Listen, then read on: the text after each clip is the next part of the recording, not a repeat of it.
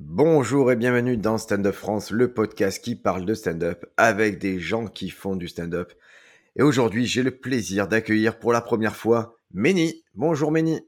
Bonjour Briac, comment ça va? Ça va trop bien, sous le soleil de Marseille, on brûle. Et toi, tu es où? Magnifique. Ça va, ça va, je suis en région parisienne et je peux pas en dire autant pour le soleil. Venez ici, quoi. Non, j'arrête de dire venez ici parce qu'on a trop de messages de gens qui veulent venir jouer à Marseille. Et envie de pour dire, on est comme vous, l'été, il se passera rien de plus à Marseille. On va fermer à peu près tous les comedy clubs parce qu'on n'arrive pas à faire venir les gens quand il fait chaud et quand il y a le soleil, la plage, les pizzas. Donc vous, tu penses que toi, la saison estivale, il va y avoir des choses à Paris? Je pense qu'en juillet, il va rester quelques, quelques clubs d'ouverts, mais, euh, mais l'été- enfin, le mois d'août, je pense pas, non. Je pense pas que le mois d'août ce soit, soit ouvert. Peut-être euh, peut-être euh, les gros, euh, les gros clubs euh, comme le Paname, le Fridge, peut-être que ça va rester ouvert, mais euh, je pense pas. Je pense que là, effectivement, les gens ont tendance à aller en extérieur et, euh, c'est là qu'il faut faire du stand-up, en fait. Et ça, si vous voulez renverser les saisons et faire du stand-up en été, il faut faire des extérieurs, il faut faire des choses un peu plus ambitieuses ou différentes de l'année.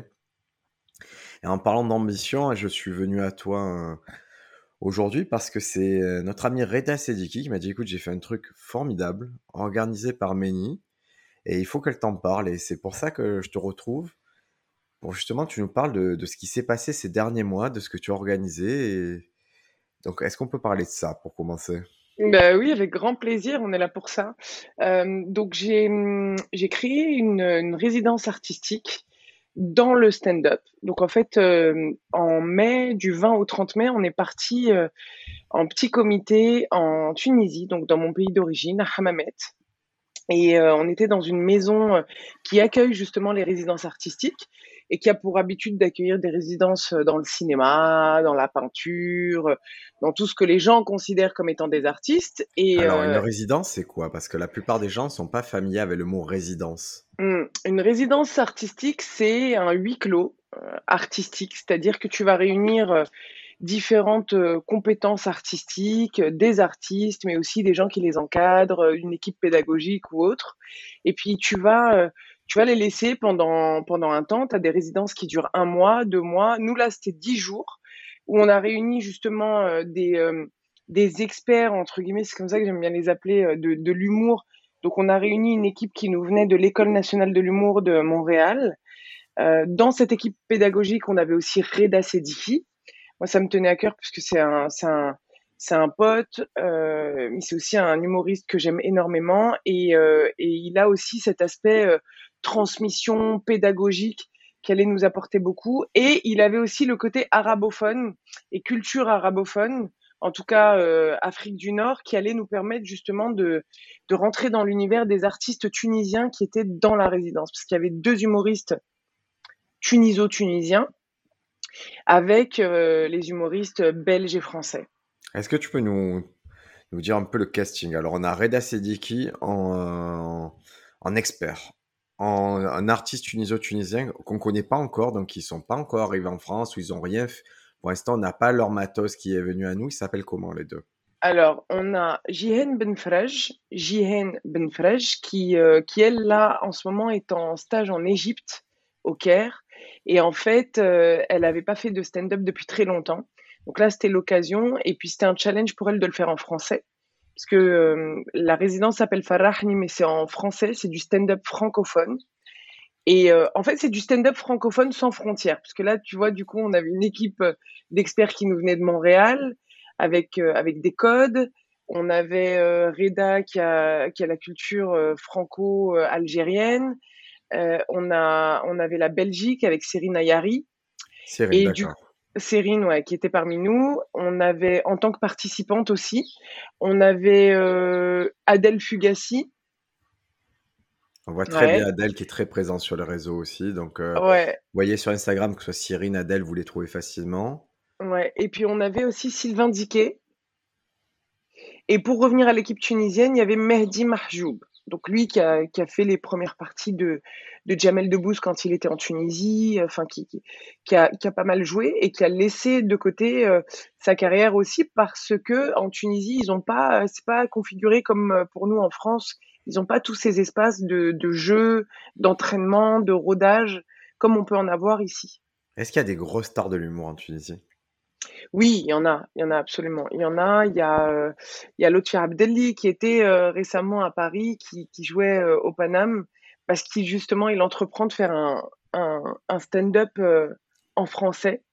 Donc il venait s'entraîner, s'entraîner à Paris. Lui, ça fait, ça, c'est une vraie légende vivante en fait. C'est un mec qui. il a quel âge? il, il, a 50, 55 ans. D'accord. J'espère, j'espère vraiment qu'il a 55 ans. Parce que sinon, t'imagines, il a que 40 piges. Ah, tu l'as tué, tu as tué sa carrière. non, non, je pense qu'il a, il a, il a la cinquantaine facile. Et est-ce qu'il y a des stars, femmes de l'humour en Tunisie? Oui, t'en as, t'as, euh, j'ai plus son nom en tête, mais elle a fait un show qui s'appelle Big Bossa. Alors, c'est pas, en fait, en Tunisie, c'est pas du stand-up pur comme on l'entend nous. C'est plus du seul en scène, ouais. Ouais. ouais. Et euh, parce que c'est vrai qu'on a, il y a un peu ce décalage. Vous savez, nous, le stand-up, c'est relativement récent, mais ce n'est qu'une forme d'humour, c'est qu'une prolongation. Et c'est vrai qu'on ne connaît pas dans les pays du Maghreb, on ne sait pas, mais il y a eu des grosses stars, il y a eu des gros phénomènes de l'humour. Et il y en a qui ont grandi en disant, mais moi, j'ai vu toutes les cassettes de tel mec et tel mec, et c'est des gens qui ne sont jamais arrivés chez nous, en fait. Ouais. Ça n'a pas été perméable parce que de part soit la langue, soit parce que c'est juste resté aux frontières de, du phénomène. Oui, absolument. Et puis, on parle du Maghreb, mais tu as aussi toute l'Afrique subsaharienne qui est francophone et, euh, et on ne connaît pas forcément euh, tous les talents, tous les codes de ces pays-là. Et les codes, tu sens qu'il y a. Tu, tu sens que c'est différent, qu'on n'est pas au même stade ou, qu'il y a, ou que les codes évoluent encore là-bas? Les codes évoluent encore. Je pense qu'ils tendent à aller vers euh, un stand-up plus, plus épuré, plus minimaliste. Parce que là-bas, tu sais, c'est euh, vraiment l'interprétation, le, euh, le, ouais, les, les act out à tout va. Enfin, il y, a beaucoup de. Ouais, c'est une approche qui est différente en fait. mais, mais je pense qu'ils tendent, ils tendent à. Bah, tu sais, ils regardent beaucoup ce qui se passe aux États-Unis, en France également. Et donc, ils ont tendance à, vouloir se rapprocher de ça. Pas tous, parce que j'ai discuté avec certaines personnes qui me disaient là-bas, euh, nous, on n'est pas du tout sensible à l'humour, euh, à ce qui se passe chez vous. Et euh, ce que je comprends aussi. Mais, mais oui, ça, évolue. Je pense que chaque pays évolue à sa manière et, en fonction de ses codes. Et donc, toi, tu, tu réunis tout ce petit monde, cette dizaine de participants, dans une résidence à Mamet. Ouais. Je, je ferai pas semblant de bien prononcer les mots, je, je prononce. Non, c'est très bien, Mamet. Tu le dis très bien, Briac. ah, tu vois, il n'y a, que, a que les mots où on mange que je sais bien prononcer. Euh, tu les réunis et dis, et c'est quoi le point de départ? Se dire pourquoi je réunis ces gens-là, c'est quoi qui te donne envie de faire ça? C'est une super question. Euh, ce qui me donne envie de faire ça, c'est que moi j'évolue là depuis, euh, depuis un an, depuis après la pandémie je décide de, vraiment m'entraîner euh, le plus possible. Parce qu'en fait, j'ai commencé le stand-up il y a quelques années maintenant, mais j'en faisais euh, genre une fois tous les trois mois, une fois tous les deux mois, et, et ça me permettait pas d'évoluer. Je, je savais, faisais pas réellement. En fait, j'en faisais sans en faire. Là, depuis un an, j'en fais. Je, suis résidente au Loup Comédie, tu sais, avec Samy et Boris. Ouais, et justement, pourquoi tu en faisais sans en faire? Parce que bah, parce que je te connais avant, avant ce podcast, je te connais d'avant parce que tu avais quand même une visibilité et surtout, je, je, je tiens à le dire, il y a des gens, quand on les croise en Comedy Club, il y a des gens qui sont dans leur coin qui partent pas trop, puis il y a des gens qui sont un peu plus solaires et qui arrivent à connecter. Et toi, tu fais partie des gens à Paris. En deux secondes, c'était connecté. Je savais qui était Méni et je savais qu'on pouvait se revoir et que ça se passerait bien. Ben, ça me fait plaisir d'entendre ça. Mais c'est juste que, en fait, moi, je, je, je pars d'un mon point de départ, il est différent. J'étais, euh, j'étais consultante média, mais surtout, je n'étais pas exposée. J'avais très peur de l'exposition. En fait, j'aimais ce métier, mais j'avais très peur de, de le faire, tant bien que j'ai été aux États-Unis pour me, me, tester pour la première fois, parce que j'avais très peur du regard de, de Paris, des Parisiens, et, et j'étais me cacher là-bas, aux États-Unis, ce qui est un peu, euh, Quand tu dis étrange. te cacher, c'est quoi? C'est tu allé où? Je suis partie à New York, j'ai Ouais. fait ma première au au Gotham Comedy Club et donc je tente là-bas et heu et je le fais un peu en catimini, tu vois? Alors le Gotham, si vous ne connaissez pas le Gotham, vous entendrez souvent parler du Cellar parce que c'est Ouais. ce qui était mis avant. Le Gotham, c'est l'équivalent du Cellar, c'est-à-dire que les line-up du Gotham sont vraiment monstrueux. C'est dans, c'est, c'est, c'est d'un quartier très sympa en plus. Et si vous allez à New York, je vous recommande de faire les deux Gotham et Cellar. C'est les deux expériences comedy club qu'il faut faire. Donc c'est, tu n'as pas commencé n'importe où, hein. J'ai pas commencé n'importe où, mais en fait, c'était, heu, c'était un un plateau qui était dédié aux débutants. Trop bien. Donc je je fais ça, l'expérience se passe se passe plutôt bien et et je suis plutôt optimiste. Je me dis: «C'est cool et tout». Je reviens à Paris, je retourne à mon taf, tu vois? Je je continue de de travailler dans les médias, je fais comme si de rien n'était. Je me dis: Tu «Mais es j'ai consultante dans vraiment» les médias ou tu es... Non. je suis consultante dans les médias. D'accord. Ça explique pourquoi ta dernière vidéo Instagram est très bien. Laquelle? Celle euh, avec Beyoncé. Celle avec euh, Beyoncé. Ouais, celle de Beyoncé. Tiens. Pourquoi? Quel rapport avec les médias? Ah, ben, tu sais, elle a- euh, j'ai rencontré ce week-end un mec qui était justement, qui, qui travaillait dans euh, un nouveau média et trucs comme ça. Et je trouvais qu'il avait une vision fraîche de ce que ça devait être une vidéo diffusée sur Instagram. Et Ah tu vois, quand j'ai vu ta vidéo, je me suis dit, tiens, c'est frais, c'est original. Tu as ajouté une, une forme un peu plus pop à, tu vois, Ouais, avait tout ce qui va être sous-titrage, très couleurs. Non, mais au moins, au moins, quand je le vois, tu vois, ça m'a accroché. Je me dis, tiens, c'est, c'est marrant ce choix-là. C'est pas austère. Et même si elle, OK. elle m'a livré un truc, je vois que quand tu livres le truc, c'est, il y a une réflexion de qu'est-ce que, comment je transmets un truc et je le rends un peu plus pop que juste euh, je fais des blagues.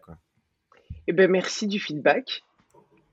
J'accueille et donc heu, je je fais cette première à à New York aux États-Unis et quand je reviens à Paris, je je suis pas sûre d'assumer, de vouloir faire du stand-up. Puis je me dis: «Tu sais, tu 35 ans, personne fait ça à cet âge-là, c'est ridicule». Puis puis je commence, heu, à faire, heu, des petites scènes, labo, tout ça. T'as su à ton petit crayon, là, j'entends un petit, euh, Je commence à à faire des petites scènes, heu, à Paris et heu et c'est tout de suite traumatisant pour moi. C'est traumatisant parce que je je retrouve pas, la dimension humaine que je m'attendais à retrouver. tu attendais quoi, en fait? C'est quoi, là? Bah, je m'attendais à un truc, super cordial, «Hey, bienvenue chez nous!» tu vois? Que Et ce là, qui s'était passé aux, États-Unis, tu as vu ça? Ouais, j'ai eu ça aux États-Unis. Ouais, j'ai eu ça parce que j'étais avec des débutants aussi. Donc Ouais. j'avais une je pense que j'avais une vision un peu biaisée, mais mais j'étais avec des débutants, tout le monde était dans le même état d'esprit, dans le sens où on est là, on se prend pas au sérieux, on se teste, on va voir comment ça va se passer et puis on est tous très angoissés de monter sur scène. Donc hem, donc oui, c'est bien de de recontextualiser, mais hem, mais du coup, je retrouve pas ça à Paris du tout, du tout, du tout, parce que tu as pas d'espace, heu, dédié aux débutants et hem et parce que je suis dans des sphères où les gens sont là depuis un moment et ils font pas forcément l'effort de la courtoisie et et quand on te connaît pas, bah, encore moins, tu vois? En tout cas, c'est mes c'est mes mes premiers ressentis. Puis moi, je suis ultra flippée parce que déjà, je suis une flippée de la prise de parole en public, ce qui paraît, heu, incroyable. Mais logique pour, euh, tu, tu sais que c'est la peur numéro un avant la mort pour les gens. Ouais, c'est la peur numéro un. mais quand tu fais du stand-up, tu t'attends à ce qu'on soit pas du tout, heu, flippé de ce genre de de d'exercice, mais alors pas du tout. Moi, c'est c'était, heu, c'était le frein principal au stand-up. Je trouve vraiment, je, je trouve ça sain en fait. Je, je trouve ça très bizarre les gens qui ont pas cette peur. C'est suspect. Je sais pas si toi tu l'as. hein, Je l'ai vécu physiquement pendant longtemps, c'est-à-dire des douleurs au ventre, euh, des remises en question, mais de type mais pourquoi je fais ça, pourquoi on fait ça et tout? Et l'avantage c'est que l'expérience fait qu'un jour ça fait au revoir. Ça, un jour ça part sans que tu le décides et, et ça revient plus. Ouais. Un jour, ça part et je pense que je suis dans cette transition parce que justement, depuis un an, je m'exerce régulièrement et que je suis plus, je suis focus en fait, c'est des étapes. Au début, tu es sur ta peur et après tu es plus sur, bah, ton efficacité sur scène, sur les rires, puis tu commences à avoir du résultat. Du coup, tu oublies ça, tu dis: «Ah mais je suis peut-être peut-être légitime». Tu as bien vu, j'ai mis le peut-être. Peut-être légitime dans ce que je fais. Donc hem, heu, donc oui, c'est c'est en pratiquant en fait que tu que tu tu dissipes, que tu atténues ça. Et donc sur Paris, vraiment, tu avais encore cette peur, mais tu as, tu as, tu as fait, tu, as, tu venais, tu faisais un peu, puis tu t'arrêtais un petit peu, tu reprenais. Ouais, et puis, et puis, et puis, je, je comprenais pas vraiment parce que, parce que j'avais des rires, mais, mais j'étais pas satisfaite et je me disais, mais en fait, j'arrive pas à être moi-même sur scène. Bah, tu sais, au début, c'est toujours un peu compliqué d'être soi-même sur scène, de, euh, de pas avoir tous ces masques. Et en fait, euh, et en fait, après la pandémie, euh, donc on a cette période de pandémie où je joue pas du tout et là je, et là je, ressens la frustration de pas jouer. je dis mais en fait c'est vraiment ce que je veux faire et si je le fais, faut que je le fasse vraiment. Faut pas que je, tu vois, faut pas que je le fasse en intermittence ou déjà j'évolue pas et, euh, et en plus de ça je je me donne pas la chance vraiment de d'exister dans ce métier. Du coup, après la pandémie, je m'exerce régulièrement et là je me dis mais en fait j'ai d'autres besoins j'ai besoin de feedback réel qui soit pas forcément euh, le public sur le moment. Parce que le public sur le moment, euh, tu as des choses, tu as des mécaniques qui fonctionnent. Mais est-ce que c'est des mécaniques que toi, tu as envie d'utiliser? Est-ce que c'est pas une forme de facilité Ça, d'une part? Et de deux, tu as les feedbacks, des fois, des, des humoristes qui sont des feedbacks euh, bah, très subjectifs aussi, tu vois? Euh, tu as des gens qui attendent de toi que tu fasses autre chose.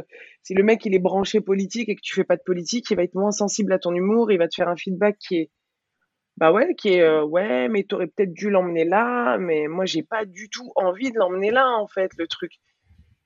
Du coup, cette résidence c'était c'était euh, l'objectif c'était de réunir tous ces gens et de se dire bon bah euh, j'ai besoin de gens qui ont assez de recul et d'expérience pour me dire voilà, j'ai compris quel était ton personnage, j'ai compris quelles étaient tes idées, tes valeurs, ce que tu veux véhiculer.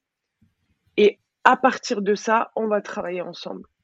Est-ce que toi, en amont, tu avais compris qui tu étais? Je pense que qui je suis évolue tous les jours en fait sur, sur scène. Tu vois, dans le, le petit sketch que tu vois Beyoncé, et à un moment donné, je dis, je dis le mot techa. Moi, c'est pas un mot que j'utilise, mais là, je le, je l'utilise pour servir le sketch c'est pas du tout un mot que j'utilise moi dans le dans ma vie de tous les jours ou même dans mes sketchs. Pourquoi tu le mets alors? Je le mets parce que j'interprète une, une, amie de Beyoncé dans ce sketch. Et, et, du coup, je me dis, bah, sa copine, elle va parler comme ça. Mais ça sort spontanément. C'est la première fois que je le fais euh, dans la vidéo. Mmh. Ça sort spontanément, tu vois. Mais, euh, mais je pense que oui, tu, tu, tu évolues et puis euh, et puis qui je suis, je, je pense qu'il y a, il y a qui je suis dans la vie et, et qui je m'autorise à être aussi sur scène. Mais est-ce que tu as passé beaucoup de temps à réfléchir à ça, c'est-à-dire te poser, à te dire, ok, moi je suis, j'ai ce rythme-là, je suis comme ça, mes valeurs c'est ça. Est-ce qu'en amont de la résidence, tu avais essayé de clarifier ça? Est-ce que ça faisait... C'est vrai qu'on a tendance à dire, on écrit des blagues, on écrit plein de blagues et tout, et on a, on passe pas beaucoup de temps à se dire, ok, en vrai, mes valeurs c'est, sont ainsi, mon vocabulaire c'est ce champ vocabulaire, ma rythmique c'est ça et, et ma volonté d'aller, elle va vers là. Ouais. Oui, je me suis beaucoup posé ces questions, mais c'était euh, surtout dans la, hum, dans la confrontation au feedback des autres. C'est euh, mais ni, il faut que tu ailles plus, il faut que tu sois plus rythmé, il faut que tu sois plus efficace, plus tranchante, plus. Et c'est là que tu te remets en question. Et en fait, euh, là, j'arrive, mais c'est tout récent. Hein, j'arrive à dire mais non mais ça c'est pas moi en fait là tu me demandes de faire un act out c'est archi pas moi j'y arrive pas et là tu vois je vais monter sur scène je vais te faire un, un truc sur Beyoncé naturellement mais pas parce qu'on m'a dit fais-le comme ça mmh. parce que j'ai envie de le faire comme ça et que c'est drôle pour moi de le faire comme ça bah, déjà une astuce qui est, qui est vraiment cool c'est dès qu'on te dit il faut tu peux dire c'est bon stop tous les il faut ça n'existe pas vraiment en stand-up à mon sens, euh, c'est les phrases, c'est les triggers. Méfiez-vous des il faut, tu dois. Ah non, je, je peux. Genre, c'est un conseil, je, peux, je comprends, mais il n'y a pas de il faut. Et c'est vrai, là, tu me dis act out. Typiquement, ce que tu as fait sur Beyoncé, il y a un act out, mais qui est d'une fluidité qui s'impose, euh, du... qui est logique, quoi. Ouais. Et donc, tu vois, c'est marrant cette façon de se dire, ok, j'ai pas trouvé l'entourage qu'il me faut pour me faire les bons feedbacks, les bonnes choses comme ça je le crée. C'est-à-dire, tu, tu, carrément, tu lances un projet autour et c'est, c'est, c'est vertueux parce que ton projet, il va aussi servir à d'autres artistes, à d'autres, euh, pour avoir le même, euh, ben, les mêmes atouts, c'est-à-dire des gens qui sont capables de faire un feedback et, et de les faire évoluer. C'est ça. Pourquoi tu l'as pas fait individuellement? Pourquoi tu n'es pas juste allé voir Reda et dire écoute, aide-moi Parce que je pense que Reda, c'est un être humain qui a beaucoup de qualités, mais ça reste un point de vue subjectif. Et là, ce qui était intéressant dans cette maison, c'est qu'on avait une palette d'expertise, une palette d'humains qui allait, euh, tu vois, tu as, des humoristes qui ont plus été vers Reda et puis d'autres qui ont plus été vers euh, Guillaume ou, vers Nadine ou Caroline. Et c'est ça qui était intéressant, c'est que l'artiste pouvait composer en fait. Vous pouvez se dire, ben moi, franchement, aujourd'hui, mon challenge, c'est plus de travailler la mise en scène, donc je vais aller vers Guillaume. Puis moi, les feedbacks de Caroline me parlent pas en mise en scène. Du coup, je vais plus aller euh, euh dans, dans, dans, le sketch avec euh, avec euh, Reda et, et, on composait. Alors ah, effectivement, on composait avec quatre personnes, c'était on était limité, mais on avait quand même cette liberté. Et c'est alors là les intervenants, on entend que c'est des noms très francophones, donc j'imagine c'est les gens de l'ENH. Ouais. Euh, tu peux rappeler leurs trois noms comme ça les. Alors on avait Caroline Ayard. Oui. On avait euh, Nadine Mathurin et Guillaume Chouinard. Donc l'ENH, rappelle, on a eu, vous avez eu Burgi qui est venu il y a quelques épisodes pour nous expliquer elle son parcours à l'ENH, l'École nationale d'humour, c'est à Montréal. Donc vous avez des professeurs qui sont très bien formés, et qui ont intégré toute une pédagogie, tout un savoir-faire et une façon de transmettre aussi le savoir-faire. Donc vraiment, à mon sens, en formation humour francophone, aujourd'hui, on fera pas mieux que les gens de l'ENH. Et moi qui j'étudie le truc quand même, le stand-up, il y a stand-up France, il y a des choses. Quand je tombe sur les cours euh, de l'ENH, je me dis ah ouais, ils ont codifié tellement de choses que j'ai jamais conscientisé. Donc il y a, ils ont des clés et c'est cool, c'est vrai, de réunir une équipe, se dire, OK, peut-être aujourd'hui, la clé, c'est elle qui l'a. Euh, la clé de ce que je recherche en mise en scène, c'est peut-être lui qui l'a. Je pense que c'était une bonne intuition de réunir toute une équipe pédagogique autour de vous. Hein. Ouais, je, je pense que c'était euh, c'est l'intuition que j'ai eue et, euh, et pour le coup, après, il restait à organiser comment comment allaient se passer nos journées. Et ça s'est organisé autour d'ateliers donc euh, collectifs. Donc, tu avais des ateliers collectifs pour nous donner des clés en créativité, en écriture, en, mise en scène. Et ensuite, tu avais des, des, parcours plus individuels où justement, c'était l'humoriste qui allait solliciter l'expert en lui disant, écoute, euh, là, je sens que dans mon set, il manque ça, ça, ça, ou dans mon spectacle, parce que tu as des gens qui sont arrivés avec des, des 30 minutes, mais tu as des gens qui sont arrivés aussi qui avaient déjà un une heure et qui avaient besoin d'une vision plus macro de retravailler la structure, les idées principales et aussi qui ils sont. Parce qu'on a fait de, de, de vrais, enfin, on a, on a fait des ateliers de, d'introspection qui permettaient de savoir justement, avec Caroline Ayard par exemple, quel artiste tu es, qu'est-ce que tu as envie de véhiculer, c'est quoi la démarche, c'est quoi ta démarche artistique? Et, euh, et, effectivement, souvent tu fais ça depuis des années, tu es la tête dans le guidon, tu es efficace, tu es efficace, mais tu sais même pas qui t'es encore. Du coup, c'était bien de, de repartir sur certaines bases pour ensuite euh, retrouver ben, le, la singularité de chacun. Toi, je vois en tant qu'artiste, cet atelier-là en particulier, est-ce que ça t'a révélé des choses?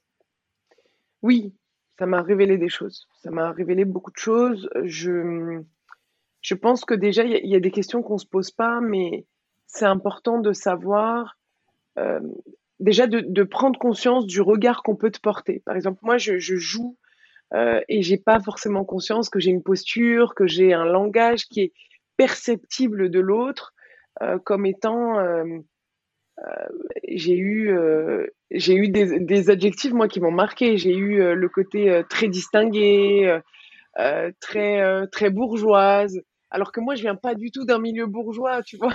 C'est des trucs comme ça, tu te dis mais comment je peux paraître bourgeoise alors que je le suis pas? Dans euh, l'utilisation de ton vocabulaire, depuis tout à l'heure, tes mots se répètent pas. Non mais c'est la réalité, tu as une palette de vocabulaire qui fait qu'on se dit euh, ton accent aussi fait ou ton absence d'accent pour le coup, euh, c'est vrai que ça fait c'est autant de choses non verbales qui nous permettent de décoder ou nous faire une idée, de dire ah c'est elle a dû faire une grande école, elle parle comme ça, elle doit venir d'un milieu un peu élevé. Et c'est vrai que c'est des choses. Quand toi, c'est comme l'histoire de les poissons, ils voient pas qu'ils sont dans l'eau en fait. Mais c'est la même chose. Toi, tu es comme ça au quotidien et si on te met pas le doigt dessus, c'est pas évident que tu puisses le savoir, quoi.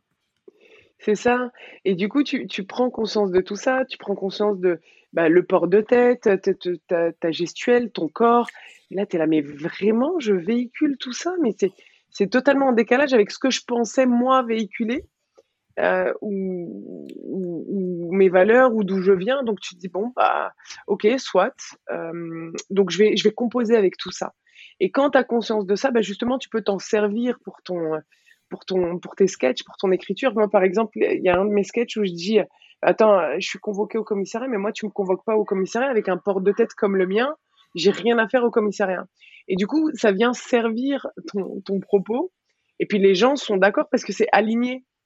Du coup, heu, non, c'est important, je pense, heu, cet exercice de démarche artistique, savoir qui on est, heu, pour, pour servir, heu, notre propos. Donc toi, tu t'es trouvé est-ce que tu parlais avec les autres, heu, co comment on les appelle les gens qui ont fait ce les autres résidents? Est-ce que tu parlais avec les autres résidents et est-ce qu'eux aussi cette, heu, ce module-là, ça les a aidés? Oui, je pense que ça nous je pense que ça ça nous a tous aidés parce qu'on on s'autorisait quand même à enfin, on on passait des moments ensemble à discuter, à échanger là-dessus et je pense que ça a aidé beaucoup de beaucoup de gens de manière différente certainement, mais heu, mais tu vois, j'ai eu des échanges avec Adèle, avec Sylvain, heu, j'ai senti qu'il y avait des choses qui bougeaient et puis, hem je pense que ça nous a, dans l'ensemble, fait bouger dans le sens où on s'est dit: «Bah bah, voilà, je suis ça et je vais y aller à fond là-dedans». Ça te permet d'avoir des certitudes dans des choses où tu en avais pas, justement et c'était le l'objectif principal de cette résidence, c'est: «Je sais pas ce que je veux, je sais pas ce que ce que je fais». Tu arrives avec plein de doutes et là, tu as toute une équipe et il faut que tu sois à l'aise avec ça aussi parce qu'on te on te force pas la main, en fait. On te dit: «Mais qu'est-ce que tu penses de ça? Et si je te dis ça?» heu, par exemple, moi, j'ai eu un retour, c'est: «Et si on si je te dis que tu es féline sur, hem, sur scène?» je dis: «Mais comment ça féline?» «Non, parce que tu as un côté très distingué, tout ça, mais il y a un côté, on sent que tu peux trancher très rapidement», tu vois? Et là, je dis: «Ah OK, j'avais pas ressenti ça» et du coup, tu commences à réfléchir et tu dis: «Mais c'est vrai que là, dans ça ou dans mon ton ou dans ma posture, je peux faire peur à ce niveau-là» et du coup, hem, du coup, ça te permet de te conforter dans ce que tu fais. Et c'est vrai que c'est souvent le gros du travail, c'est pas tellement de donner les solutions aux gens, c'est plus de leur dire: «Réfléchis à ce que je vois et réfléchis à comment tu vois ça». Et ouais, les les vrais les ceux qui sont très forts en maïeutique, en mise en scène et tout, ils vont toujours te dire: «Est-ce que tu te vois comme ça, toi?» et après, sur le moment, c'est on a tous un peu de résistance de dire: «Bon, je vois pas ce qu'il veut dire» et après quand tu réfléchis, tu «C'est vrai que je peux être vu comme ça.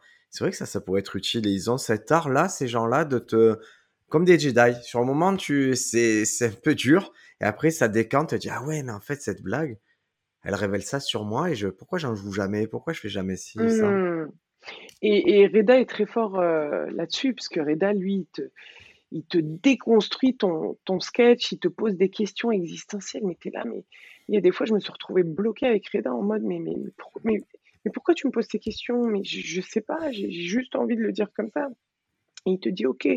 Donc il va te poser d'autres questions qui vont te permettre de comprendre qu'est-ce qui t'a amené là.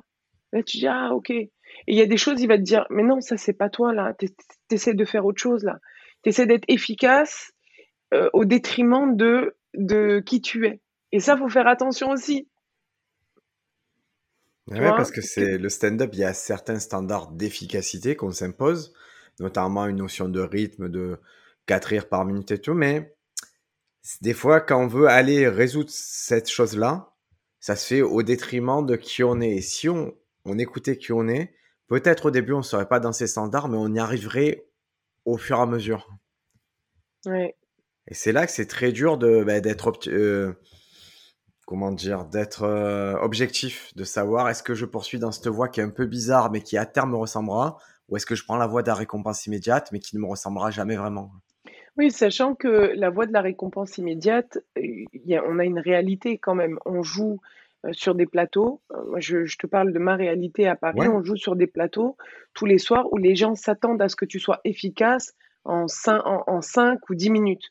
Et si tu ne l'es pas, on te réinvitera plus. Donc, tu n'as plus cet espace de d'entraînement, euh, de d'écriture, parce que des fois, tu écris sur scène aussi. Et, et, du coup, tu te vois privé de tout ça et tu vas pas évoluer. En tout cas, c'est la crainte qu'on a. Tu penses que tu vas pas évoluer comme quand tu joues euh, euh, très fréquemment. Et, et donc, tu es, voilà, tu es, pris entre tout ça. Tu es là, mais du coup, attends, là, faut que je sois efficace, mais là, c'est pas moi. Et là, du coup, ils s'attendent à ce que je fasse ça. C'est un tas de paramètres à, prendre en considération et il faut essayer de ne pas se trahir dans tout ça. C'est le plus dur. À mon sens, à moi, c'est le plus dur. Et toi, tu as un plateau à toi? Toi, tu es au loup. C'est un truc que tu es. C'est pas, c'est pas, enfin, c'est un plateau. Tu es résidente, on va dire. Ouais, je, je suis résidente, c'est le plateau de, de Samy et, Boris, et ils m'ont proposé bah, justement il y a un an de, de les rejoindre. On est, on est, on est cinq. On a Sylvain Diquet, qui est venu euh, justement en Tunisie, qui a fait partie de la résidence Farahni. On a euh, Jeffrey, on a qui est Black Painters, qui lui, euh, c'est un artiste qui fait énormément de choses, mais qui fait entre autres du stand-up et qui est qui a été très souvent MC pour nous parce qu'il a cette énergie d'MC etc et qui maintenant justement se lance dans son écriture qui commence à faire de plus en plus de plateaux. Et on a Boris Samy et moi et donc là-bas c'est un espace où tu t'es aménagé toi-même un endroit où si tu veux tester tu testes pour moi alors ouais je suis très encouragée à, à tester sachant que le loup c'est un endroit qui est qui est très spécifique parce qu'on a une salle, on a une grande salle avec un plafond haut, donc, c'est très dur d'avoir les rires. Donc, on, on travaille dans le dur au Loup Comédie. Mais pour le coup, on travaille véritablement. et puis, on a. Loup Comédie, c'est 13 boulevard du Temple. C'est 13 boulevard, du Temple, oui. Ça et puis, dimanche au euh, mercredi, 20h. C'est ça. On évolue euh, là-bas. On, joue tous les soirs dans une, une, ambiance très bienveillante. Pour le coup, nous, on est, on est une petite team qui, euh, qui se donne beaucoup de force, qui s'encourage, qui qui se fait du feedback aussi, mais du feedback constructif. C'est ça aussi, tu vois. Faut, faut, je pense que c'est bien de, de, donner du feedback, mais c'est bien d'apporter, d'essayer d'apporter des solutions, de, de comprendre que, hey, quand on a bidé, quand on a merdé, on sait qu'on a merdé, on l'a senti, euh, sauf pour les moins lucides, parce que ça arrive aussi, que des gens qui euh, qui qui n'ont pas forcément euh, fait une grande performance pensent qu'ils l'ont qu'ils ont qu'ils ont cartonné. Bah, c'est le c'est un peu un des trucs récurrent de, de notre milieu, c'est c'est une, distance, une distorsion de la réalité entre ce que les gens, où ils pensent être et ce qu'ils pensent avoir fait, ce qu'ils ont vraiment fait sur d'autres paramètres, objets que nous on va juger objectifs. Et c'est vrai que c'est pas évident. De... Il y a de l'ego, il y a des choses où les gens bah, se, se voilent la face. Hein. Totalement. pour, les, pour, les, feedbacks, une petite astuce, si euh, vous êtes amené à faire un feedback, je vous conseille vraiment de réfléchir en même temps à la solution. C'est-à-dire s'il y a quelque chose dans un sketch qui vous dites ah ce à ce moment-là il y avait moins de rythme, peut-être que la solution c'est de dire et tu devrais peut-être aller plus vite à cet endroit-là où c'était vraiment rigolo. Mais venez, à mon sens un feedback il est toujours intéressant accompagné d'un début de solution, d'une petite mèche à allumer. Si c'est un feedback dire ça c'était pas drôle, ça n'a aucun intérêt. Ouais, on en discutait avec ma Marie qui est humoriste aussi. Euh, je sais pas si tu la connais, trop drôle pour mourir. Ouais, ouais, je vois on fait des 30-30 ensemble et euh, ma Marie me dit écoute, moi maintenant je n'accepte plus de feedback si c'est pas constructif. Je, remercie la personne et, effectivement c'est euh, la bonne démarche à avoir. C'est aussi se protéger parce qu'on est tellement exposé et fragile à la fois que je pense que c'est bien aussi de de pas accueillir euh, tout ce qu'on nous euh, veut bien partager avec nous. Ah, parce que c'est au tout venant hein, le feedback, il faut faut vraiment se méfier. ça peut vous ça peut vous plomber hein, une soirée, même vous pensez avoir marché, donc vous avez un feedback de feedback, puis ça s'emporte, puis les gens ils commencent à réécrire votre sketch. Deux choses, les feedbacks, n'en faites que si on vous les demande. Je crois que c'est vraiment une règle euh, très importante. Et surtout, vous, ne les demandez que si vous êtes prêt à les entendre. Parce qu'il y a aussi cet autre pendant, il y a des gens qui demandent feedback, mais ils sont pas prêts à entendre ce qu'ils vont entendre. Si vous êtes fragile, si vous le sentez pas, ou si vous n'avez pas vraiment confiance, si vous demandez juste parce que la personne en face, vous l'admirez ou qu'elle est forte, c'est pas ça. Demandez parce que vous pensez que la personne peut vous apporter solution, un vrai éclairage. Si c'est juste parce que l'autre a de la fame et que, que vous voulez avoir son avis, en, général, les gens qui ont de la fame, ils donnent pas vraiment feedback du ouais, c'est bien, continue. Donc, euh, repérez les gens, vous pensez, qui sont à même donner feedback. Et la petite astuce, c'est souvent des gens qui sont de votre univers ou des gens où vous admirez, qui vous font rire, mais pas forcément qu'ils soient connus, mais juste des gens où vous dites Ah, ce truc-là, il fait un peu le même truc que moi, mais il le fait mieux. Ou il le fait plus rythmé, ou il le fait. Euh, allez vers les gens de votre univers. Ne, ne vous cassez pas la tête. Je suis parfaitement d'accord avec ça. Et quand je t'entends, ça me fait penser à Ray Mendes. Ray Mendes, euh, à l'époque, je, je, jouais au Jardin Sauvage. Enfin, j'ai joué au Jardin Sauvage. Et c'est le premier à m'avoir fait un feedback d'une bienveillance, mais, mais bah, jusqu'à présent inexpérimenté, parce que moi, j'avais pas eu ça encore à Paris, en tout cas. Et il est venu me voir, il m'a dit, écoute, là, tu sais, tes angles, ils sont intéressants, mais essaie de... Et, j'ai écouté, et je ne savais pas qui il était, en fait, euh, Mendes, je ne savais pas quelle était, quelle était son expérience dans le game, euh, qu'est-ce qui légitimait justement son propos. Mais j'ai trouvé ça tellement intelligent, et puis je pense qu'il a tout de suite compris euh, mon personnage, et, et donc tout était adapté. Et il l'a fait avec tellement de bienveillance, parce que justement, il m'a demandé mon autorisation pour le feedback. Et, euh, et c'est là que je me suis dit, mais en fait, il y, a des gens vraiment cool et intelligents dans ce milieu. Et, euh, c'est plutôt rassurant si, si tu as envie d'évoluer là-dedans. Ben, il faut savoir, c'est un peu comme dans le film Matrix. En fait, je crois qu'à un moment, quand ça fait tellement longtemps que tu fais ça, tu, des fois, tu vois la matrice, tu vois les chiffres, alors que les autres voient pas parce qu'ils sont dedans, ils sont dans la simulation. Et c'est vrai qu'aller voir la personne et dire, écoute, je pense avoir vu un truc, est-ce que ça te dit, est-ce que je peux te le dire? Quand on le fait, c'est juste pour, et on, viens, on te fait gagner quelques mois. En tout cas, on a, viens, viens, viens, on t'épargne deux, trois galères parce qu'on voit les prémices, on voit les germes, on est persuadé que ça va trop bien se passer pour toi. Mais viens, on te fait un petit raccourci, comme ça tu, tu vas un peu plus vite, tu seras content plus vite. Et c'est vrai que n'oubliez pas un truc, c'est que la personne qui vous a fait un feedback, elle vous donne pas 5 minutes de son temps on vous donne 5 minutes plus toute son expérience, elle le met à votre disposition euh, pendant 5 minutes. Et c'est ça qui est important. Et à tous les niveaux, on peut aller chercher le feedback. Hein. Et je crois que la stratégie, c'est de toujours s'entourer de gens à, n'importe quel moment, se dire, bon, ben là maintenant, ça va, j'ai compris comment ça passait sur 10 minutes. Euh, je vais aborder mon spectacle. Qui sait que j'aime beaucoup et qui pourrait avoir du feedback sur mon spectacle? Et il faut construire un entourage positif qui vous accompagne à n'importe quelle étape de votre euh, progression en stand-up. Ouais. Si moi, demain, euh, je suis un humoriste qui veut faire la résidence, parce que j'imagine. Euh, est-ce que c'était quelque chose qui était payant? Est-ce qu'il a fallu débourser une somme pour les, les participants La résidence était totalement gratuite. Tout était pris en charge. Les billets d'avion, l'hébergement, la nourriture, l'enseignement, sachant que ce qui nous a coûté le plus cher, c'est l'enseignement. Il euh, faut savoir que j'ai réussi à la, faire financer entièrement, intégralement par des subventions locales euh, qui étaient euh, bah, dans la francophonie et qui avaient un intérêt à le faire parce que c'est la première résidence de stand-up au monde. C'est-à-dire que tu as des masterclass aujourd'hui qui sont payantes, tu as des, as des voyages autour du stand-up, mais là, c'était une, résidence artistique et c'est la première résidence artistique qui considérait l'art du stand-up comme un art déjà à part entière et, qui, euh, bah, qui répondait à toutes ces, tout ce principe de, de qu'une résidence artistique doit remplir. Alors c'est parti de tu vois une annonce et tu te conformes à l'annonce ou toi tu as cette volonté et tu trouves le fonds de financement qui correspond? Alors je, moi j'ai été chercher les, les, les, financements alignés avec mon projet.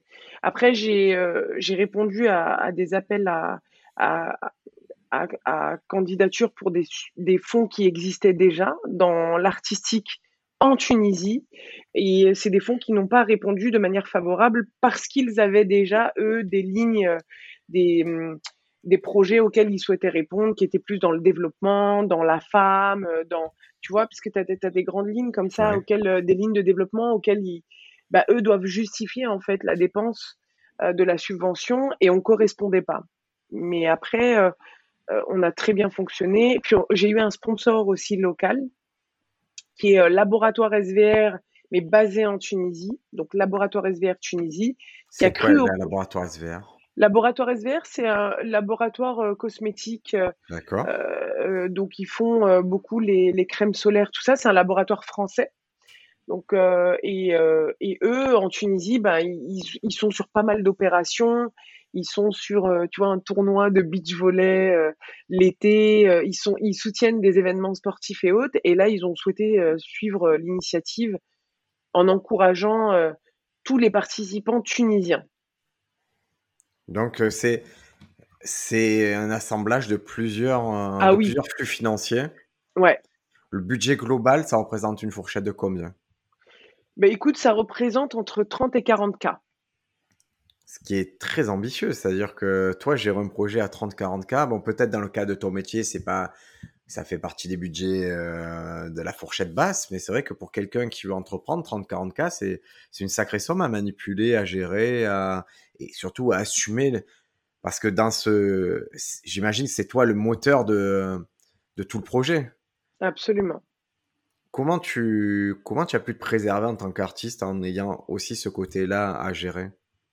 Ben, ça a été très dur euh, parce que je devais euh, gérer euh, bah, tout l'aspect logistique, financier, etc. Et en même temps, assister aux ateliers, faire évoluer mon écriture, faire évoluer mon, bah, stand-up, en fait.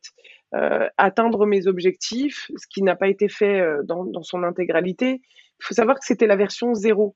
Donc la version zéro, j'avais pas les moyens d'avoir quelqu'un qui prenne ce rôle-là. Tu vois, quelqu'un qui, fasse de la prod exécutive, qui fasse vraiment de la ah logistique ou de la régie. Ah euh. oui, oui, ah oui, oui, oh, j'avais pas ça. Alors j'ai ma sœur qui m'a beaucoup aidée. Elle, elle est réalisatrice, donc elle était là pour filmer ce qui se passait dans la maison en immersion, etc. Parce que je voulais quand même qu'on ait euh, une, une, de, des rushs pour faire un petit film documentaire, quelque chose qui nous permette justement d'anticiper les prochaines éditions et plutôt que d'avoir des dossiers, de dire bah voilà ce qu'on a réalisé, euh, voilà ce qui a été fait dans cette version zéro. Pour moi, c'était il fallait que ça existe, on le fait exister, et puis ensuite on le on, l'affinera en fait. Et là, les rushs, ils sont d'un ordinateur quelque part, d'un Final Cut, et ils attendent d'être montés Ils sont, ils sont en post-prod là. D'accord. Toi, tu as vu, euh, du coup, tu as vu le film euh, tu as vu déjà un assemblage, quelque chose, non? Non, j'ai pas encore vu. J'ai vu, euh, j'ai vu quelques rushs, mais, mais pas l'intégralité. Et, euh, et l'idée, c'était de, de, créer un petit, euh, une, forme de documentaire parce qu'on voit souvent les stand-uppers sur scène, mais on voit pas le process de création en fait, hmm. qui est, bah, qui est, qui est tellement long et important. Et du coup, c'était c'était l'occasion de d'avoir des rushs et d'avoir des un témoignage de, de, ce qui se passe bien en amont. Et pour répondre à ta question, donc ce qui est de la sélection, là j'ai fait une sélection en fonction d'un réseau de gens que je connais qui avaient ou en tout cas qui exprimaient sans que je leur parle de la résidence les mêmes besoins, un besoin de feedback, un besoin d'évoluer, un besoin de sortir un peu de, de ce qui se passe, parce qu'on est la tête dans le guidon tous les jours, on va jouer, on va jouer, on va jouer, on voit les mêmes gens, mais est-ce qu'on évolue réellement? Est-ce qu'on fait, est-ce fait ce qu'il faut? Est-ce qu'il faut pas justement casser cette routine, hacker le cerveau, euh, commencer à injecter de, de nouvelles doses de bah, des outils de créativité, des outils de, tu vois, qu'est-ce qu'on fait dans tout ça en fait? Parce que si on fonctionne tout le temps de la même manière et que et qu'on se contente, ben on n'évolue pas, on se grandit pas réellement. Et, euh, et du coup, euh, c'est pour ça que j'ai choisi ces personnes-là, qui sont déjà des, coups de foudre humains. Ce sont des amis. Et ensuite, euh, en se disant, bah pour, les Tunisiens, c'est des gens que je connaissais, c'est des humoristes que je connaissais déjà auparavant, et je sais qu'ils ont quitté ou arrêté le stand-up bah, pour, pour vivre, parce que les mecs, ils ont besoin d'avoir un, un loyer, un salaire, et parce qu'il n'y a pas d'espace, justement. Et là, pour moi, c'était l'occasion, justement, de créer un pont et de dire, bah voilà, nous, on joue tout le temps, vous, vous jouez pas assez, mais laissez pas tomber le stand-up pour autant, parce que c'est des artistes qui ont, qui ont vraiment toutes les compétences, toute la qualité, les qualités et l'envie, mais qui, eux, pour le coup, n'ont pas le choix. Du coup, c'était, euh, bah nous, si on a des, euh, si on a des, des clés ou des enseignements, on va, on va partager ça avec, euh, avec tous ces gens-là, et puis chacun va s'approprier ses outils et en faire ce qu'il veut par la suite. Les prochaines éditions, ce sera plus du tout de la même manière. Les prochaines éditions, sachant que là, on vise une édition par an minimum, euh, les prochaines éditions, ce sera sous candidature. C'est-à-dire que euh, on a aussi eu des, enfin, moi, j'ai rencontré des petits soucis parce que j'ai considéré que il y, a des gens qui n'utilisaient pas tout ce qui était dans la résidence au maximum. on, est, on était quand même dans un cadre luxuriant en bord de mer. Donc, tu as beaucoup de personnes qui se laissaient tenter bah, par la plage, ah, d'autres activités ou des tentes. Sauf que on n'était pas, enfin, le but premier, c'était pas de financer des vacances, c'était vraiment de euh, euh, de te donner tous les outils pour que tu évolues, que tu fasses euh, où que tu en sois d'ailleurs, parce que je te le disais, les niveaux étaient différents, les challenges et les défis étaient différents. La marge d'optimisation est différente. Enfin, chacun, chacun avait ses, propres euh, on va dire, défi. Et, pour le coup, je pense qu'il y en a qui n'ont pas vraiment utilisé ça au maximum. Et là, pour le coup, ce sera contractualisé avec les artistes parce que euh, quand tu viens et que tu es en vacances, et eh ben, tu prends la place de quelqu'un qui aurait vraiment eu besoin d'être là et qui aurait utilisé euh, tout ça euh, au maximum. quoi. Mais c'est la première personne pénalisée, c'est la personne qui, je vois, qui, qui va à la plage. Quoi. C'est... Ouais, absolument. Après, tu peux aller à la plage, mais après le soir, tu vois, par exemple, moi, j'ai rien. En fait, j'ai créé ça dans le stand-up, mais ces résidences-là existent déjà. Et tu vois, euh, tu as, aussi des équipes pédagogiques dans la peinture ou autre. Mais je parlais avec une pote qui, qui en a fait une dans la peinture qui me disait, mais en fait, nous, on peint du matin au soir. Et je lui dis, mais tu sais, moi, moi j'avais euh, une équipe qui partait dans le centre-ville euh, pour passer la soirée dehors et tout ça, c'est festival. Ça, c'est un festival. Pas, ouais, et là, il me disait, mais, mais non, en fait. Mais, mais non. Nous, dans la peinture, on peint même toute la nuit. Tu as des gens qui dorment 2 deux, trois heures, des artistes, tellement c'est. c'est tellement c'est, c'est incroyable pour eux d'être là et que c'est une valeur ajoutée et que c'est inespéré. Tu sais, surtout de manière gracieuse comme ça, tu te dis, bah, franchement, je vais en profiter au maximum. Et je pense que, bah, voilà, l'être humain, tu as des gens qui se sont laissés porter par, euh, ouais, mais là, c'est cool. Alors, euh, bien évidemment, on a le droit d'aller à la plage, on a le droit d'aller au centre-ville, il n'y a pas de souci. Mais c'est juste dommage que ça devienne prioritaire par rapport à tes ateliers. Tu as même, euh, j'ai eu même euh, un ou deux participants qui sont venus me voir en me disant ouais, mais là, tu sais, je suis fatiguée au niveau des ateliers. moi, j'étais là, mais t'es sérieux En fait, on a fait une heure et demie ce matin, une heure et demie début d'après-midi. On a des déjeuners qui sont extraordinaires on est en bord de mer. Enfin, on a vraiment un cadre qui te permet de, tu sais, où t'es en totale détente et t'as des gens qui osaient me dire, ouais, je suis en stress. Mais t'es ben sérieux? Ouais, mais moi, mon process, faut que je me repose, faut que tu vois, je, ok, repose, repose-toi, mais tant que tu continues de créer, moi, ça me va. Mais quand tu es en mode, ah non, venez, on va au centre-ville ou machin. Donc, donc ça, c'était très instructif pour moi, puis ça me permet de, c'est tous les enseignements que j'ai pu tirer de cette première édition. De la deuxième, ça se passera plus comme ça. Ça se passera euh, de, manière euh, beaucoup plus cadrée. Les gens seront engagés. Ce sera sous l'aide de motivation. Là, j'ai déjà des potes qui me disent ouais, mais ni on va faire et tout. Euh, la prochaine. après ce podcast, tu vas te faire harceler là. je te le dis, c'est sûr qu'après, bah, c'est évident que tu vas recevoir plein de messages sur, euh, sur les réseaux, c'est Manyways. Sur Instagram, si vous voulez y aller. N'hésitez pas. Mais je, comprends la, la, déception aussi, mais en fait, c'est très dur d'être motivé pour les gens. Et il n'y a pas un monde où tu vas pouvoir donner l'impulsion aux gens. Tu vas pouvoir te dire en amont, oui, je pense que, mais dans les faits, quand ça va, on va se retrouver à Mamet ou autre, ben, c'est pas évident de, de cadrer les gens, quoi.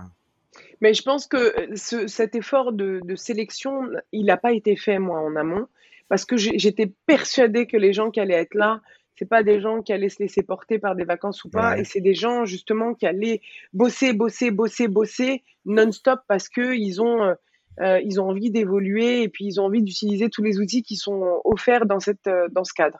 Mais tu as projeté, non? Est-ce que tu as pas projeté Ouais, j'ai j'ai projeté à fond. Moi, je me suis dit, j'ai pris des gens qui avaient le même niveau de motivation que moi, euh, si ce n'est plus, et, et c'est cool. Maintenant, euh, c'est pas c'est pas grave parce que justement, ces gens-là m'ont permis de, savoir que dorénavant, ce sera sous candidature, ce sera pas des amis, ce sera avec une motivation et surtout un, une obligation de rendu à la fin il y a cette obligation de rendu de, bah, en fonction des objectifs qu'on va se fixer, c'est ou écrire un nouveau euh, 10 minutes, ouais. Ou euh, travailler ta structure, mais vraiment la modifier sur un spectacle d'une heure. Parce que c'est pareil, est-ce que tu prends des stand-uppers qui ont déjà une heure leur spectacle et tu fais que travailler là-dessus? Ou est-ce que euh, tu fais... Euh, tu fais écrire, tu fais revoir? Donc là, ça va dépendre du niveau, des objectifs que tu as. Et puis, on va avoir donc les éditions en Tunisie, probablement, qui vont se refaire dans des cadres différents. Tu sais que là, on a eu deux représentations. Et moi, je tenais vraiment à ce qu'on fasse du stand-up dans des cadres euh, euh, atypiques et insolites. On a fait euh, une représentation dans une maison traditionnelle à Sidi Bou Saïd, donc qui sert de municipalité à la ville de Sidi Bou Saïd. Et donc là, c'est du stand-up atypique. Et puis là, on est en train d'explorer, je suis en train d'explorer d'autres, d'autres cadres totalement différents pour faire du stand-up. Tu vois, là, j'ai envie de faire ça dans le désert tunisien, dans une tente. Euh, donc ramener des, des, des, des, Tunisiens, des francophones de partout pour, pour, pour créer un événement autour de ça. Euh, j'ai aussi, euh, aussi envie de, d'explorer d'autres pays francophones. Tu sais, nous, de là où on est en France, on est tout le temps sur le Luxembourg, la Suisse, la Belgique, mais on oublie bah, justement toute une partie de la francophonie. Et je pense que c'est, j'essaye vraiment et j'aimerais vraiment créer des ponts avec avec le, la francophonie, en tout cas dans l'humour, mais euh, du côté subsaharien. On a, en Afrique, on, a, on a, vraiment, on a beaucoup. Il y a énormément. C'est des millions, c'est un marché de millions de gens. Hein. Mais tellement, tellement. Et puis tu sais, je me dis, euh, l'humour, c'est bah, l'humour, c'est c'est un langage universel justement qui peut qui peut nous permettre de créer des eh ben, des ponts plutôt que de, de regarder c'est quoi nos différences. Du coup, c'est l'occasion. J'ai envie de créer Farahni en, Afrique subsaharienne. Là, je cible un pays en particulier, mais ça sera la grande surprise. Euh, au Maroc aussi potentiellement, euh, qui était le premier marché. Ça aurait dû se faire la première fois au Maroc et pas, pas en Tunisie. Mais après, c'est la Tunisie qui a pris le dessus. Euh, et, puis, et puis voilà, on, on, fait évoluer le projet et puis on essaie de le garder en, en ligne conductrice sur les années à venir.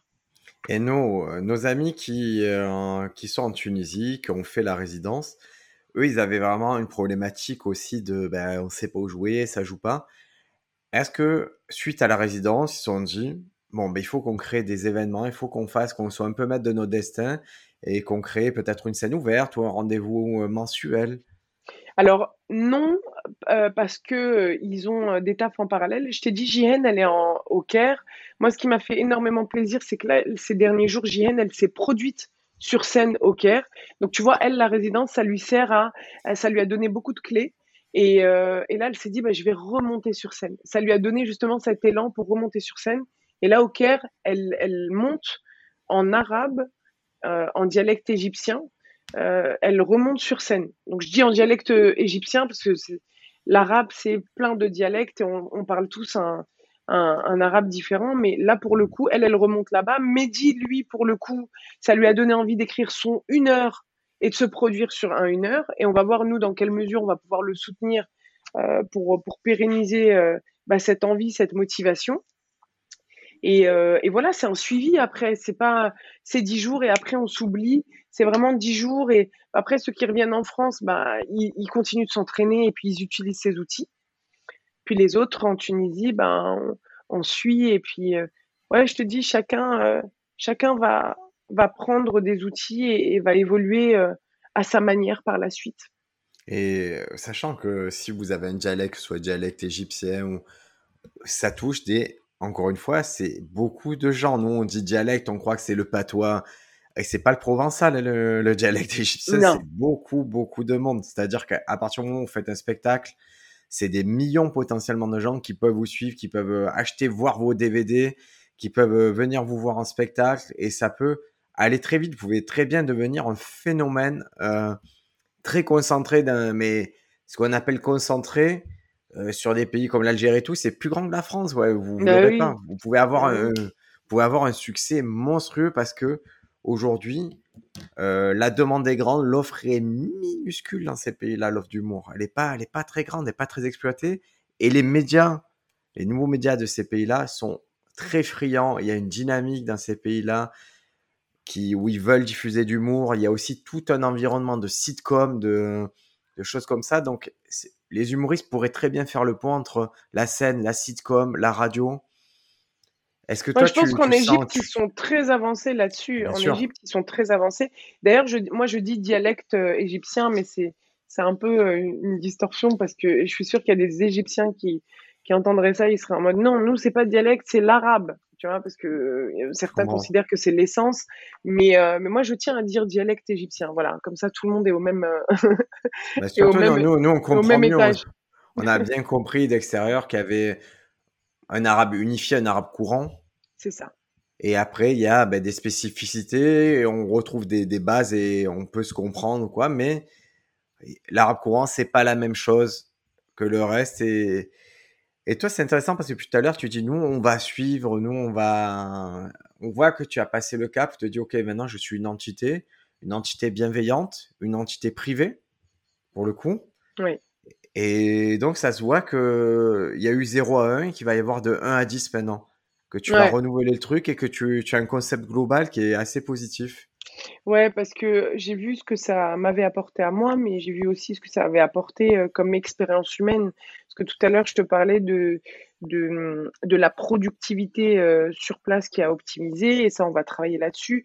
Mais c'est une expérience humaine unique parce que parce qu'on a des, des spectacles, des représentations, puis on se voit, on vit ensemble pendant dix jours.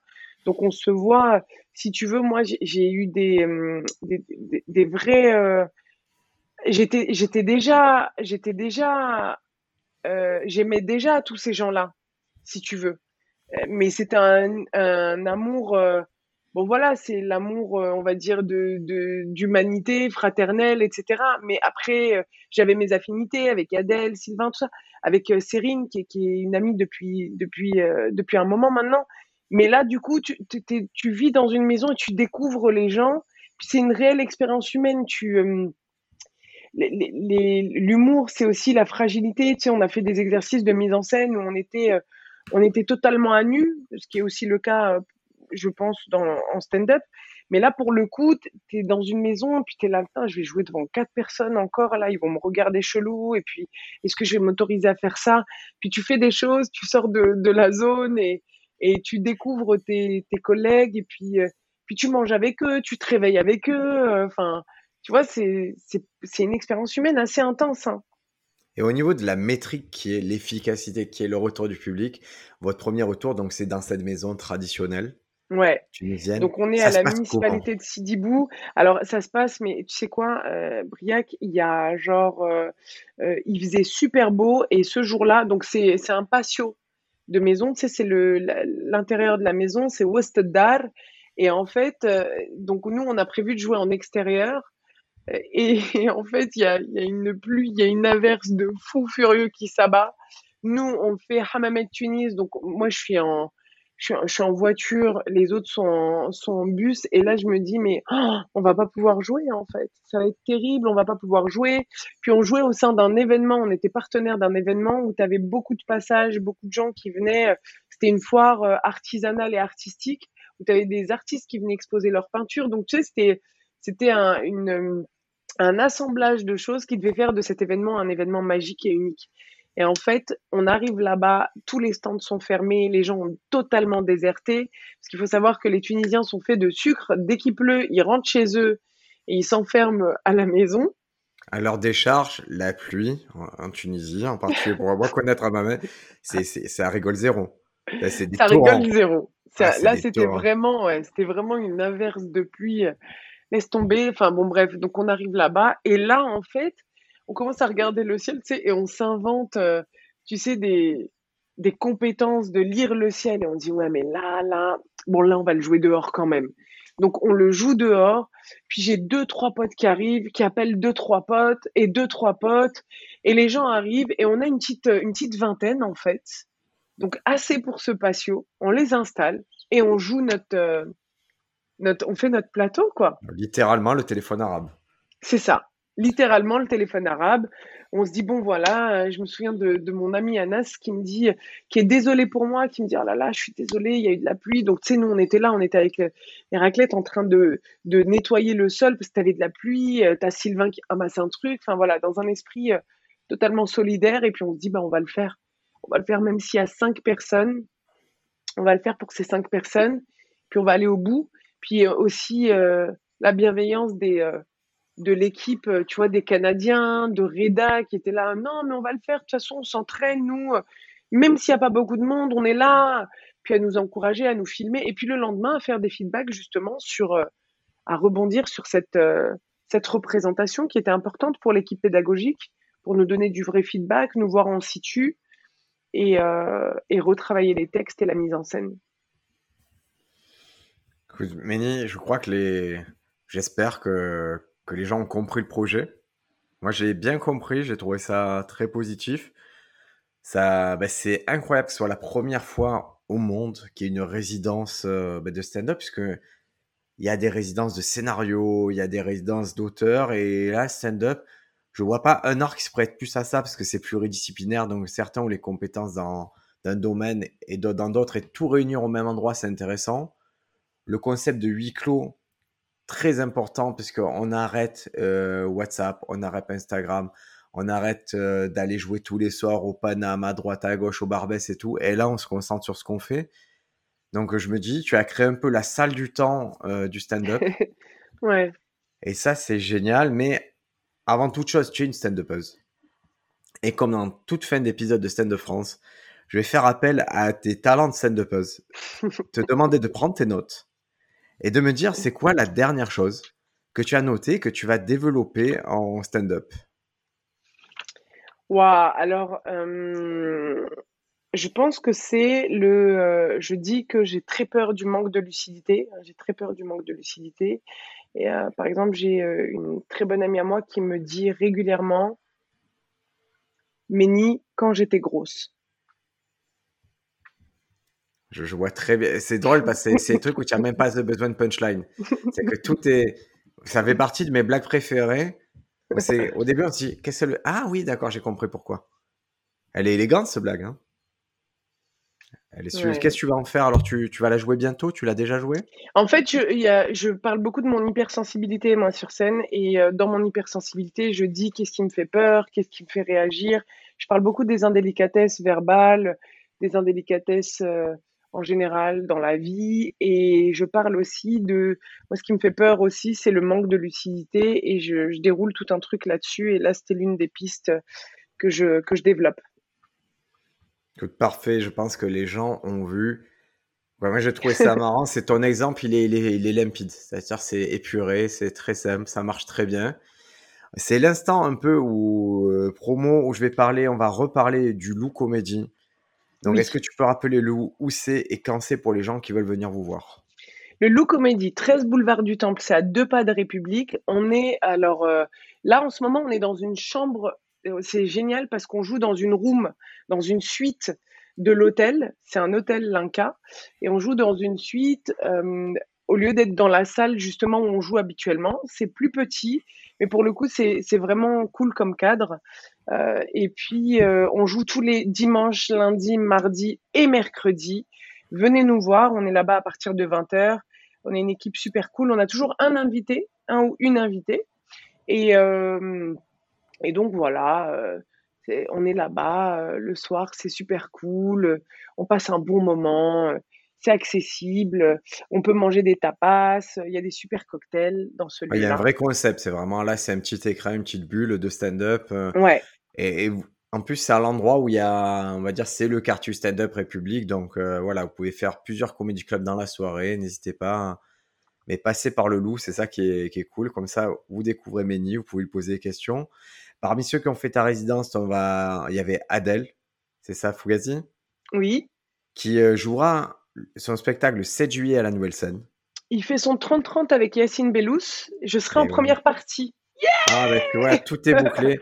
Nous, on a croisé, il y a Yacine qui vient ce week-end à Marseille là, pour ah. faire une masterclass. Il est venu au Massilia Comedy Festival et il m'a dit écoute, euh, j'avais envie de, de donner un petit, de lancer un peu la roue d'Adèle Fugazi. Il fait je crois en lui, il me fait rire et il se serait jamais décidé à faire 30 ans. Donc ils sont motivés avec aussi euh, Tanguy, euh, qui, est, voilà, qui est notre, en général, l'intermédiaire du Barbès Comic Club. Ils sont motivés à produire cette date à, donner un peu ce petit élan positif à Adèle.